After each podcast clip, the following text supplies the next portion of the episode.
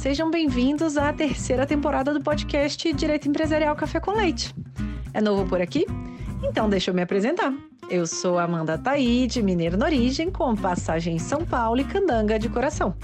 Casada, mãe do Pedro de 4 anos. Pedro Ataide Rivera Piteu Maranhão. Do Lucas, de 2 anos. Lucas lindo. Já é. E tutora do Vira-Lata Farofa. Sou professora doutora da Universidade de Brasília, UNB, dos cursos de Direito Empresarial, Concorrência, Comércio Internacional e Compliance. E esse é um podcast idealizado e planejado para as turmas da graduação em Direito Empresarial na UNB, nas disciplinas de Direito Comercial 1. A cada aula, um novo episódio sincroniza com o tema daquele dia. Mas o podcast não se restringe mais aos meus alunos pois todos os ouvintes, em quaisquer lugares do Brasil e do mundo, e em qualquer posição profissional que ocupem, poderão ter, com o nosso podcast, uma biblioteca virtual, em áudio gratuita, dos principais livros, capítulos ou trechos de livros, artigos acadêmicos essenciais para a compreensão do direito empresarial no Brasil. Eu estou muito animada para tomar a próxima xícara de café com leite com vocês. Bora comigo? A nossa xícara de café com leite de direito empresarial de hoje vai tratar de um artigo intitulado Cláusulas de Proteção à Dispersão Acionária Brazilian Poison, escrito em coautoria por Amanda Pérez Fernandes e João Pedro Nascimento. E para isso a gente vai ter a alegria de contar com a participação da própria autora, Amanda Pérez Fernandes. Amanda é graduada pela Escola de Direito do Rio de Janeiro, da Fundação Getúlio Vargas, FGV Direito Rio, especialista em arbitragem comercial e métodos consensuais de solução de conflitos pela PUC Rio, professora da FGV Rio e sócia do JPN Advogados. Amanda, muito obrigada por ter aceitado o convite para participar do nosso podcast, por apresentar de um modo simples, curto e gostoso esse tema das cláusulas de proteção à dispersão acionária. Bom dia, Amanda, tudo bem? Muito obrigada pelo convite. É um prazer estar aqui gravando o podcast com você, participando desse, dessa iniciativa incrível. Eu queria aproveitar a oportunidade para dizer que eu adoro o podcast, eu escuto sempre. Vem aqui professores super admirados, super respeitados, e os temas são sempre muito interessantes, então é um prazer enorme estar aqui hoje. Espero que os ouvintes gostem. E vamos lá para a nossa xícara de café com leite. Amanda, de onde que surgiu essa sua inquietação que te levou a querer escrever esse artigo sobre as cláusulas de proteção à dispersão acionária, chamadas Brazilian Poison Pills? Bom, vamos lá. Eu acho que o tema das poison pills, de forma geral, é sempre muito interessante, né? Quando ele surge, ele vem sempre acompanhado de muita especulação, de muita gente acompanhando. Ele vem quase que como é, assistir ali uma batalha, quem vai ganhar, como é que vai ser o desdobrar daquilo. E para escrever o artigo, né, é, eu tive o prazer de escrever o artigo com o João Pedro, e o João tem um livro específico sobre medidas defensivas à tomada de controle, né? Então, dentro do livro dele, é, tem uma parte onde ele fala bastante ali das poison pills. É um tema que eu também gosto bastante e eu é, tive o prazer também de fazer um curso lá em Colômbia, onde eu tive aulas com o Robert Jackson, que foi trabalhar também na, na SEC americana. E a gente falava muito sobre o Poison Pill na aula. Eu tive também a oportunidade de conversar com ele, a gente trocou algumas ideias sobre como é que é diferente no Brasil, como é que acontece lá, como que o nosso ordenamento em alguns momentos é diferente, né? E por que dessa diferença que tem muito a ver justamente com a diferença da realidade, né, do, dos dois países. É, e aí, enfim, foi fazendo, foi fazendo sentido. Uma experiência lá fora, e aí depois, tendo o João como, como um coautor, a gente teve a ideia de fazer o artigo e falar um pouquinho do que é a experiência brasileira, né? Quais são os casos que já foram é, analisados, quais foram os casos em que a CVM já pronunciou o um entendimento. Foi um pouco daí que nasceu a nossa vontade de escrever esse artigo.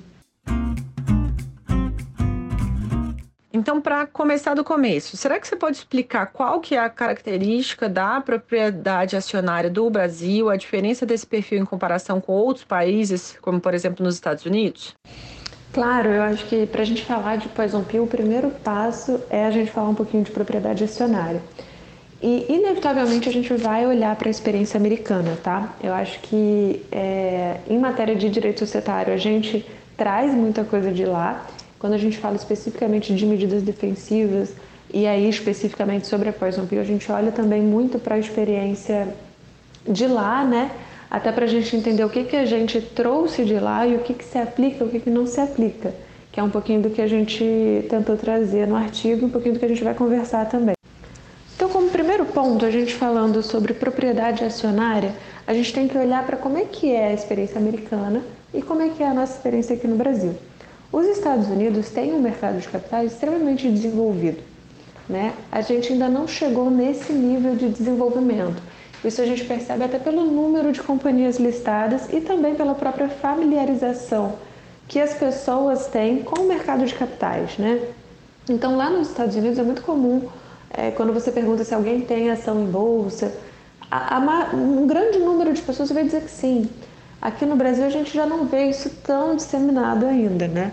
Isso está ligado a uma questão cultural, uma questão de, de fomento e ao próprio desenvolvimento do mercado deles. Então, o que, que a gente observa em muitas companhias americanas? É, muitas delas alcançam uma pulverização do seu capital social, uma dispersão acionária muito grande. O que, que é isso? São vários acionistas que detêm uma participação menor e isso chega a tal ponto que eu não tenho um controle definido. Tá? Eu não consigo identificar quem é o controlador daquela companhia. Mesmo que seja um controle é, não majoritário, que eu tenha ali um controle minoritário, eu não consigo identificar. E aí, Berlin Means, eles começam a observar o seguinte fenômeno: um descolamento, né, um descasamento muito grande entre, entre propriedade e gestão e a formação de um controle gerencial. Essas companhias acabam sendo controladas de fato pelos membros da administração, pelo conselho e pela diretoria. São eles que estão ali tocando, são eles que estão tomando as decisões. Isso é acompanhado de um absenteísmo muito grande desses acionistas que têm uma participação minoritária. E isso gera um fenômeno novo. Esse fenômeno ele também vai ser observado aqui no Brasil, mas de uma forma mais tímida. Nós temos hoje companhias abertas que não têm controlador definido, que têm um free float significativo, mas essas companhias ainda são poucas, né? Elas não caracterizam o nosso mercado de capitais. Nosso mercado de capitais ainda é muito caracterizado pela concentração acionária. O que, que significa isso? Significa que a gente olha hoje para várias das companhias abertas do Brasil e a gente consegue identificar quem é o controlador daquela companhia. Em alguns casos, eu vou ter de fato um controle é, majoritário, né, onde ele detém 50% mais um, seja diretamente, seja indiretamente, ou combinando né, uma participação direta ou indireta, seja mesmo com uma participação minoritária, mas que seja ali 30%, 40%, é, um bloco consolidado o suficiente para que ele consiga exercer o controle sem que haja uma distância muito grande entre, entre propriedade e gestão, né? Um pouquinho do que a gente falou, que é um contraponto à experiência americana. Bom, feitas essas considerações sobre quais são as principais diferenças da propriedade acionária do Brasil e dos Estados Unidos, onde uma é caracterizada por concentração e a outra é caracterizada por dispersão, a gente observa uma decorrência disso, tá?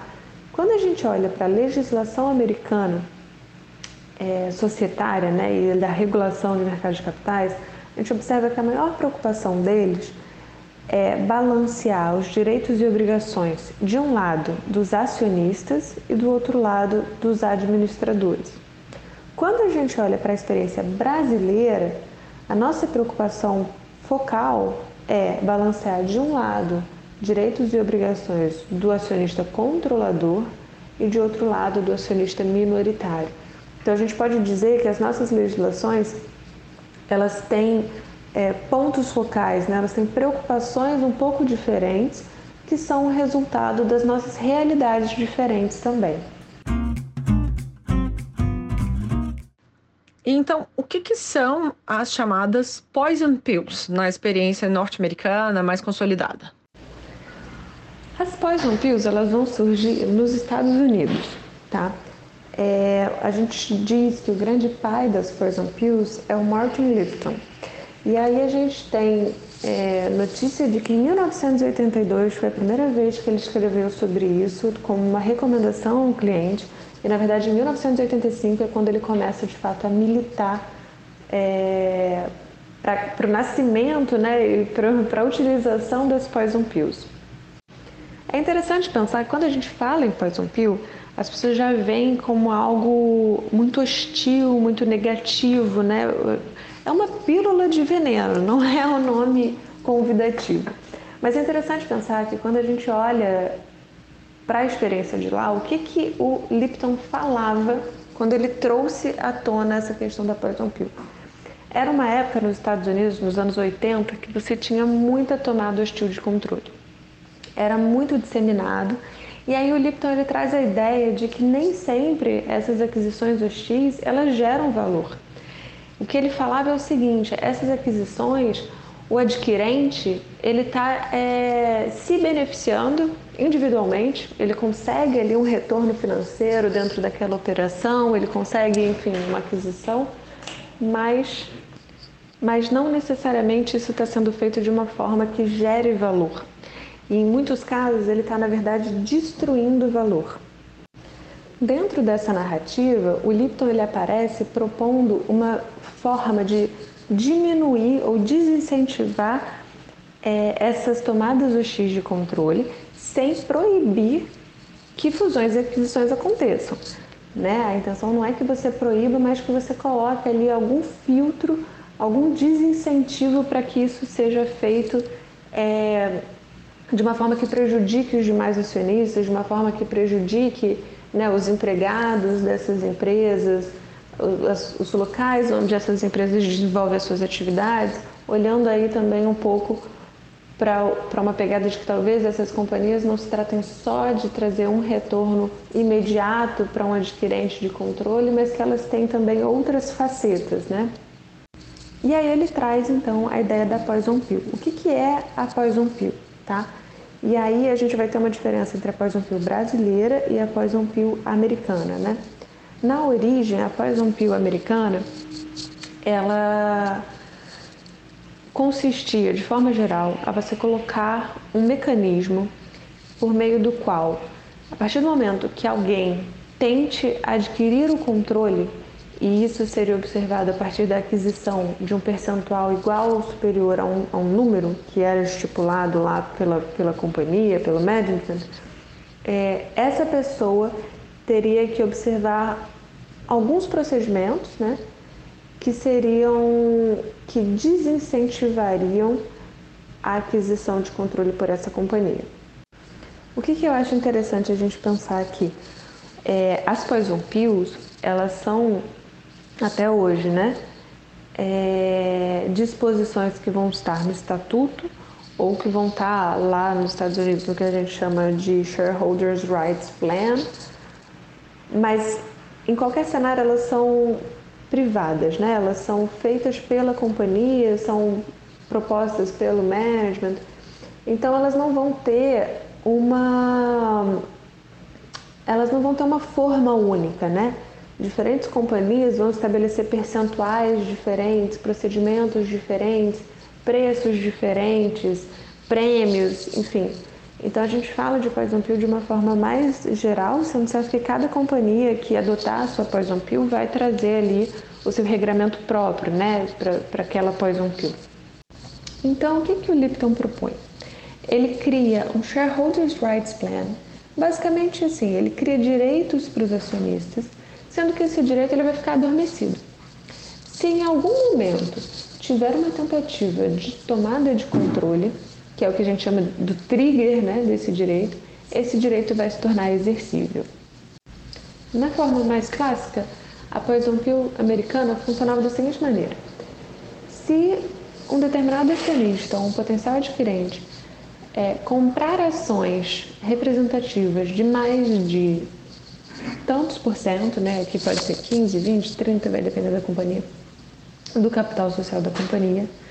Então, aqueles direitos que estavam adormecidos vão se tornar é, prontos para exercício, né? E aí os demais acionistas terão direito a subscrever ações da companhia com um deságio de 50%, por exemplo. E esse acionista que está adquirindo ações que bateu nesse, nesse limite percentual de participação, ele vai ter os direitos suspensos. Ele não vai poder é, adquirir essas ações com deságio. Então, o que, que eu fazia? A partir do momento que esse adquirente batia num percentual de participação, ele ficava congelado e todos os demais acionistas tinham a possibilidade de subscrever novas ações por um preço muito inferior. E aí, com isso, ao final, eu tinha uma diluição desse acionista que estava adquirindo participação. É... E aí eu, eu, eu dificulto essa tomada de controle. E aí, a partir dessa propositura do, do Lipton, a gente vai desdobrando em várias poison pills diferentes, né, que a gente não vai tratar aqui hoje para não estender demais, mas eu vou ter ali a flip-in, flip-over, eu vou ter diferentes tipos de poison pill. É, nos Estados Unidos, ela foi reconhecida como legal. A gente tem o um caso paradigmático aí, que foi do Moron versus Household International, onde eles haviam incluído uma poison pill no estatuto por recomendação do Lipton é, e o tribunal o reconheceu como válido. E a partir de então, a gente observa nos Estados Unidos, a partir de 1984, uma queda muito grande em tomadas 2x de controle. Então a gente percebe que a poison pill, independente de a gente discutir se ela é boa se ela é ruim, se ela traz benefícios para os acionistas ou financeiros, se ela é boa para o mercado, se ela tira liquidez, enfim, independente de qualquer consideração sobre isso, o fato é que ela conseguiu de fato desincentivar essas tomadas hostis de controle nos Estados Unidos. E aí, falando agora um pouco dos requisitos dessas poison pills, né, dos requisitos até de legalidade. No primeiro momento, a pill tem que ter um trigger, que vai ser ali o evento que vai caracterizar a tentativa de tomada de controle. Mas ela tem que ter também um desarme, ela tem que ter a possibilidade de não ser utilizada seja por uma decisão assemblear, seja por uma decisão do board, mas ela tem que ser de alguma forma reversível. E além disso, eu não posso ter na Poison Pill uma medida intransponível para que ninguém nunca consiga é, tomar o controle, tá? Por quê? Em alguns casos, a Poison Pill foi desenhada de uma forma que gera um ônus financeiro tão grande que ela é proibitiva. E aí a gente teve um julgamento nos Estados Unidos que falou não, proibitiva não. Ela pode deixar mais onerosa, ela pode dificultar, ela pode aumentar um trâmite, mas proibitiva ela não pode ser. E aí a partir do momento que eu coloco uma poison pill que gera um desincentivo, mas ela pode de alguma forma ser desarmada, eu trago um protagonismo muito grande para a administração. Porque na verdade a Poison Pill ela vai funcionar como uma forma de proteção, mas também como uma forma de aumentar a barganha, a capacidade da administração de chamar esse potencial adquirente para a mesa e conversar com ele e tentar negociar termos que sejam mais favoráveis para os acionistas, condições melhores. É, e aí traz um debate interessante, porque quando a gente olha para a experiência americana, onde eu tenho aquela separação entre poder e gestão, e eu tenho em vários casos um poder gerencial, eu vou ter dois approaches. De um lado, a visão do Lipton, que era a de que esses administradores eles estão bem posicionados para negociar, eles conhecem a companhia, eles sabem o valor real da companhia, é, e eles estão mais ativos na companhia, né? principalmente quando tenho ali uma companhia caracterizada por muito absenteísmo dos acionistas.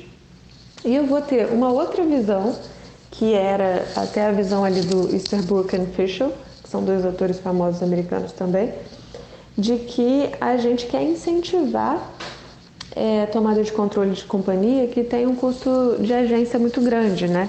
o custo de agência ele tende a ser maior quando eu tenho uma separação maior entre propriedade e gestão. Então, o que, que ele está querendo dizer? Eu quero disciplinar esses administradores que não estão performando. Eu não quero criar uma blindagem para a administração a tal ponto que ela sente ali na companhia independente de performance, é, ela permaneça ali e ela cria um mecanismo para que ela se blinde.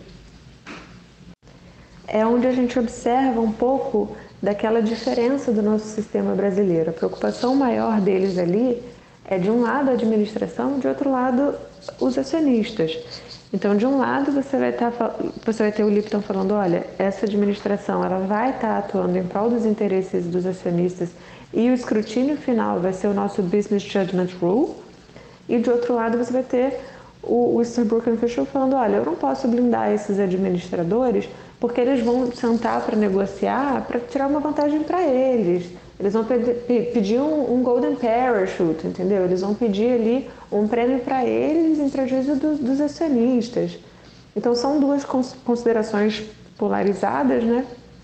Que são um pouco diferentes das discussões que a gente vai ter aqui no Brasil.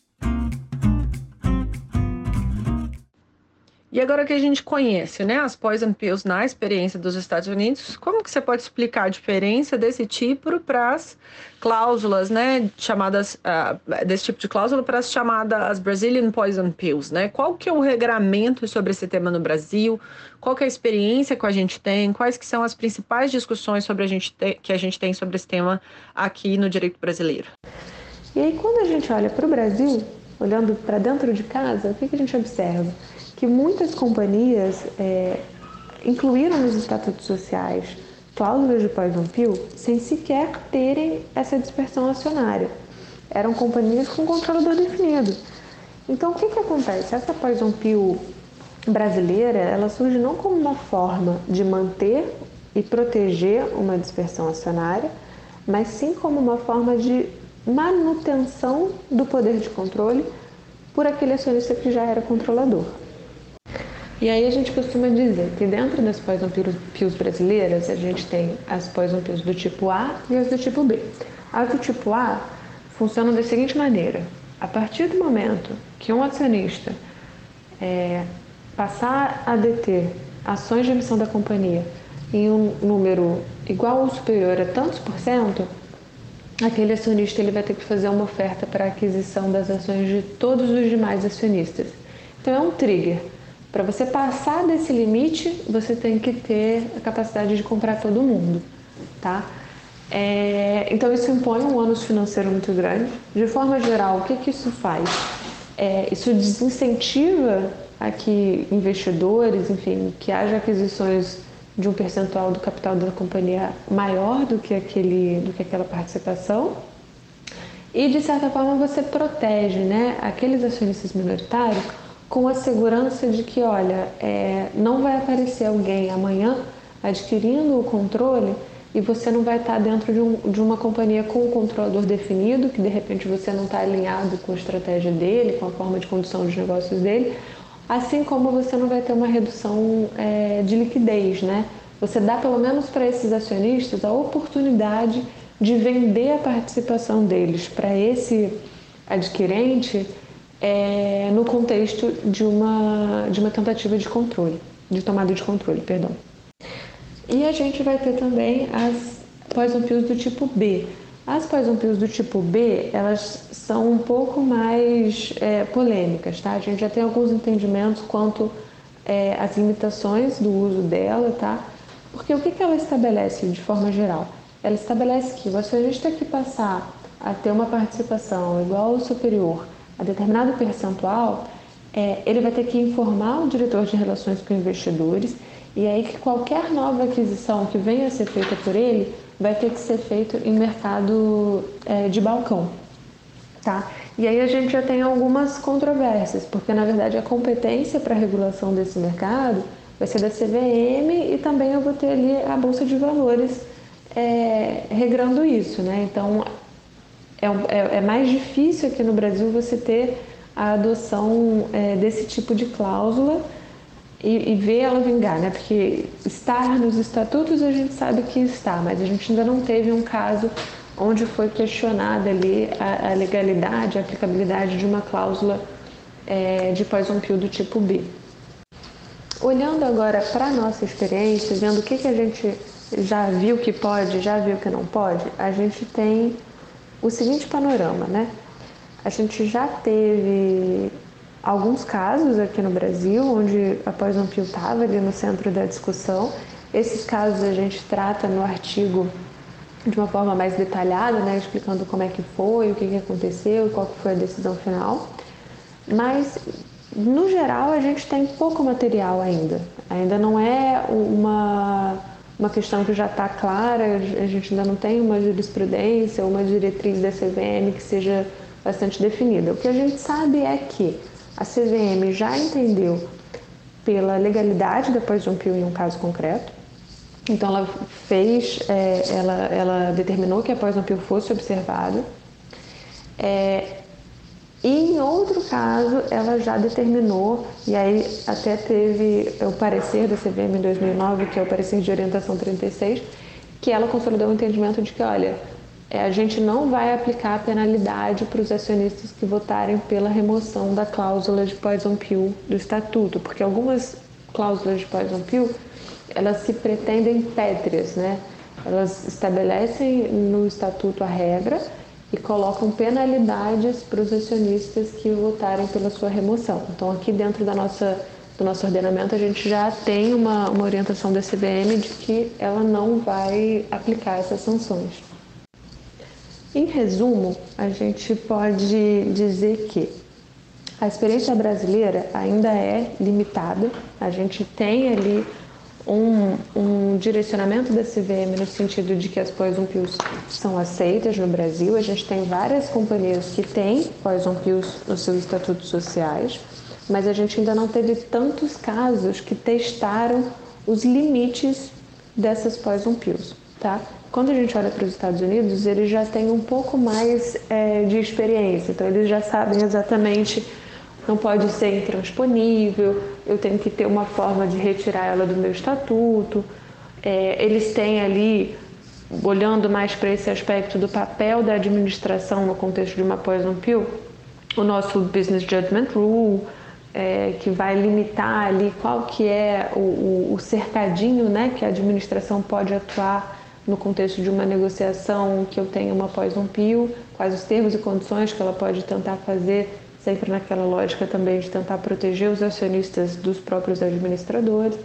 E quando a gente olha para o Brasil, a tendência é de que a gente acredita que vai ter é, muita coisa parecida, né? Eu acho que muitas limitações que são aplicadas lá nos Estados Unidos vão ser aplicadas aqui também, mas tem um colorido muito diferente, porque a nossa, a nossa principal atenção vai estar sendo com relação ao controlador e se isso não é, na verdade, um mecanismo só para uma consolidação é, da permanência nessa posição de acionista controlador. A gente vai estar olhando mais com a lente de proteção aos acionistas minoritários, né? Como é que fica o interesse deles nessa negociação e nessa aplicação de uma poison pill. E aí, por fim, eu queria dizer que essa discussão nesse momento ela está muito rica, né? Ela está muito interessante. A gente está vendo aí é, no Brasil muitos M&As acontecendo. O mercado está cada vez mais aquecido, né? A gente está tendo uma série de IPOs e o tema das Poison Pills está vindo muito à tona recentemente. Eu acho que foi fomentado também muito pelo pela operação do, do Twitter, né, do Elon Musk, que tá, a gente ainda está esperando para ver o que, que vai acontecer. Mas as pessoas estão cada vez mais falando sobre isso, né? E no nosso cenário aqui de Brasil, é, vem sempre a questão: a CVM vai regular, a CVM não vai regular? Será que isso deveria ficar no campo da autorregulação? A gente sabe ali que a B3 ela já tentou criar uma autorregulação, né? já, já tentou colocar ali no segmento de listagem do novo mercado regras sobre poison pill. Ela queria limitar, era o que a gente chamava de OPA 30, né? Que era se batesse 30%, teria que fazer uma OPA. Não passou. É... Mas pode ser, assim, acho que nesse cenário que a gente está de bastante fomento, pode ser que a gente venha a ter no futuro algumas discussões da aplicação e dos limites das pills brasileiras nas nossas companhias por aqui.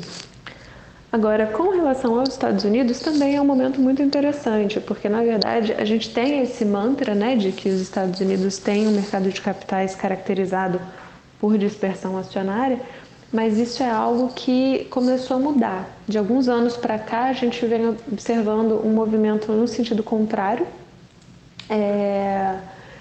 E, inclusive, já tem alguns artigos sobre isso. Eu estava lendo até na, na, Harvard Law, eles têm um, um, fórum de governança corporativa que eles estavam escrevendo justamente sobre isso. Eles falam: olha, o nosso mercado está reconcentrando. Isso por diversos motivos, né? Então, se pontua muito a questão do, do crescimento dos investidores institucionais, é, desde fundos de investimentos, enfim, que vem comprando muita participação. E lá a gente está tendo um fenômeno diferente daqui, né? Aqui a gente está tendo mais IPO, lá eles estão tendo pouquíssimos IPOs e muitas delistagens. Então, quando também a companhia fecha o capital dela, né? Ela gera naturalmente a tendência é ela ter ali uma concentração acionária é, na mão daquele acionista e agora é uma companhia fechada, né? E é um, um momento interessante porque o que a gente está observando é que os Estados Unidos agora estão olhando um pouco mais para a possibilidade de terem um mercado onde eles tenham que ter também essas previsões dos freios e contrapesos entre acionista minoritário e controlador e não mais apenas daquele modelo de acionistas versus é, administração. É um momento interessante que a gente também vai ficar ligado nos próximos capítulos. E caminhando para o final, eu queria que você contasse para gente um pouquinho de algum tropeço, alguma situação da sua trajetória profissional e acadêmica que não aconteceu conforme você tinha planejado, mas que depois acabou é, sendo relevante para a sua trajetória, para que né, os alunos, os ouvintes possam é, entender os seus caminhos também e se inspirar pela sua trajetória? Nossa, esse, esse, essa pergunta é difícil. Vamos lá. Tropeços. Olha, certamente dei meus tropeços na, na vida profissional. Eu acho que muita coisa eu gostaria de ter sabido antes, né? É engraçado, tem uma frase que eu lembro muito de uma palestra que eu assisti. Foi uma palestra lá na McGill University, no Canadá, que eu estudei lá um tempo. E era uma palestra de mulheres advogadas que eram sócias, que, que eram sócias do próprio escritório. E uma delas olhou pra gente e falou assim: Olha, tudo que você sabe que é errado, que você fala que você nunca vai fazer, provavelmente você vai fazer algum dia. E eu lembro que a gente ficou chocada, tipo, como assim? E ela falou assim: não, existe uma diferença muito grande entre aprender pela experiência do outro e aprender com a nossa própria experiência. Então, ela dizia, ela estava se referindo a coisas básicas, como pegar um caso que é muito importante para um familiar, ou eventualmente não cobrar honorários, é, ou dar um desconto especial porque alguém é amigo. É, ou pegar um trabalho acima da sua capacidade, né? Você já está com aquele workload batendo no teto você pega mais coisas. Ela falou: olha, vocês vão fazer tudo. E o que eu acho que eu, acho que eu compartilharia é isso, assim, é, a gente tenta sempre não errar, mas a gente aprende muito quando dá esses tropeços, eles são parte da trajetória, né? São parte do, do, do crescimento. E vale a pena, acho que tudo, enfim, a gente vai crescendo, vai aprendendo, não tenham medo dos tropeços, tenham sempre a certeza de que vocês estão dando o melhor de vocês, né? E, e é isso, estudem sempre, estudem muito, eu acho que o nosso, a nossa ciência, ela muda muito, ela tem mudado muito, né? No direito societário a gente tem visto muitas alterações recentemente, então é sempre importante a gente estar atualizado, a gente estar pesquisando, a gente estar por dentro das discussões. E outra coisa que eu diria para quem está na graduação ainda é que às vezes a gente não se dá conta, mas a nossa vida profissional já começou, né? Os nossos colegas de turma são as pessoas que amanhã a gente vai indicar para os cargos, que a gente vai chamar para trabalhar com a gente. Então, começa mais cedo do que a gente imagina. E acho que é isso. Acho que também, assim, quem está interessado, quem é estudioso, quem está aqui ouvindo um podcast de direito societário, é, já está no caminho certo, né?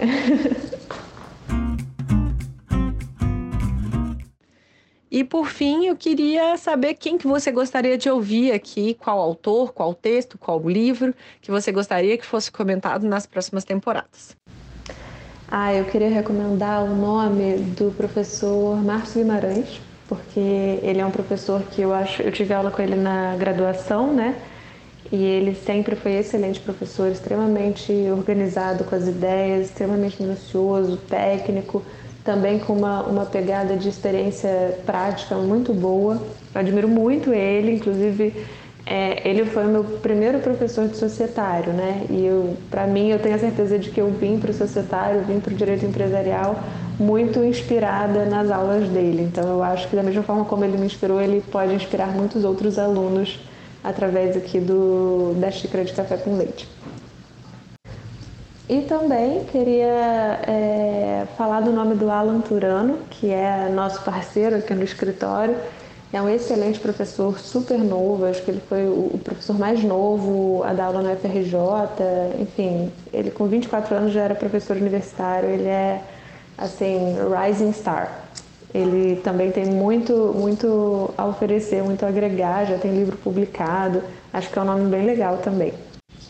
E falando sobre livros, eu queria fazer uma recomendação que não é uma, uma doutrina eh, e também não é nacional, mas para quem se interessar é, pelo tema das poison pills e das medidas defensivas e já conhecer o livro do João Pedro também, que é um livro excelente sobre o tema, tem um livro muito legal que chama Dear Chairman, eu não encontrei versão dele ainda em português, só em inglês, mas ele vai contando um pouquinho de várias é, tomadas de controle, contando como é que foram, e ele traz ali as cartas que foram é, escritas para o board, né, para a administração, é, traz um pouco daquelas proxy fights que tem nos Estados Unidos. É, é bem interessante o livro para quem gostar do tema. Professora Amanda, muito obrigada pela sua presença. Por hoje é só. Uma xícara de café com leite foi devidamente tomada com você, muito gostosa, num café da manhã. Até a próxima. Muito obrigada, Amanda. Foi um prazer estar aqui. Espero que o pessoal goste do podcast. Obrigada pelo convite. Parabéns novamente pelo, pelo podcast. Iniciativa incrível de democratização aqui do nosso, do nosso direito empresarial espero ouvir muitos, muitos episódios que eu adoro, tá bom? Prazer. Tchau, tchau.